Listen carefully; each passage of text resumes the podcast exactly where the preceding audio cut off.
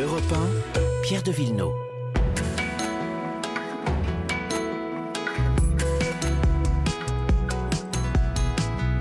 Les questions de- d'histoire, de, patrimoine dans un instant. Bonjour Laure d'Autriche. Bonjour. Mais d'abord l'environnement. Bonjour Virginie Rivard. Bonjour. Ils nous protègent au quotidien, mais on les voit euh, ensuite joncher nos trottoirs, nos forêts parfois.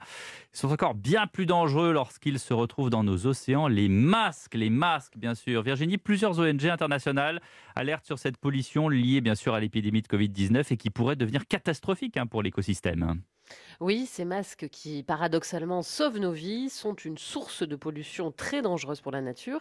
Écoutez ce chiffre, Pierre, il fait froid dans le dos. Un milliard et demi de masques se sont retrouvés dans les océans l'an dernier, Mais non. soit 6200 tonnes de déchets plastiques supplémentaires, selon le constat euh, de l'organisation environnementale Oceans Asia, des masques qui sont particulièrement nocifs pour l'environnement parce qu'ils sont fabriqués à base de polyester et Mm. de polypropylène. Ils peuvent donc mettre plusieurs centaines d'années avant de se décomposer.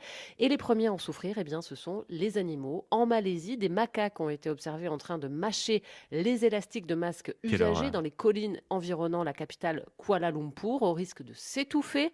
En Angleterre, une association de protection des oiseaux est venue au secours d'une mouette. Ses pattes étaient restées entravées dans un masque pendant près d'une semaine.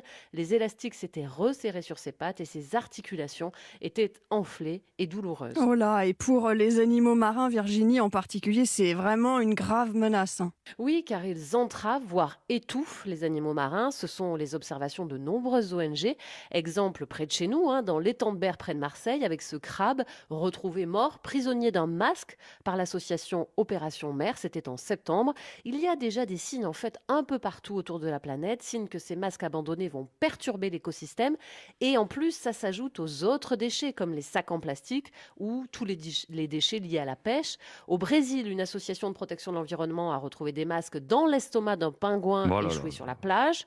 Au large de Miami, un poisson globe a été trouvé emprisonné dans un masque. Ça peut paraître anecdotique, hein, mais malheureusement, additionner ces catastrophes peuvent menacer des espèces entières, car quand ces plastiques se décomposent dans la nature, ils deviennent des particules de plus en plus petites, et ces particules peuvent entrer dans la chaîne alimentaire et avoir un impact sur des écosystèmes entiers. Mais qu'est-ce qu'on peut faire Virginie? Alors, les deux seules solutions à ce stade, hein, comme le demandent les ONG, c'est d'avoir recours aux masques réutilisables et pour tous les gouvernements d'augmenter les amendes contre ceux qui jettent ces déchets dans la nature. Merci Virginie Rivard.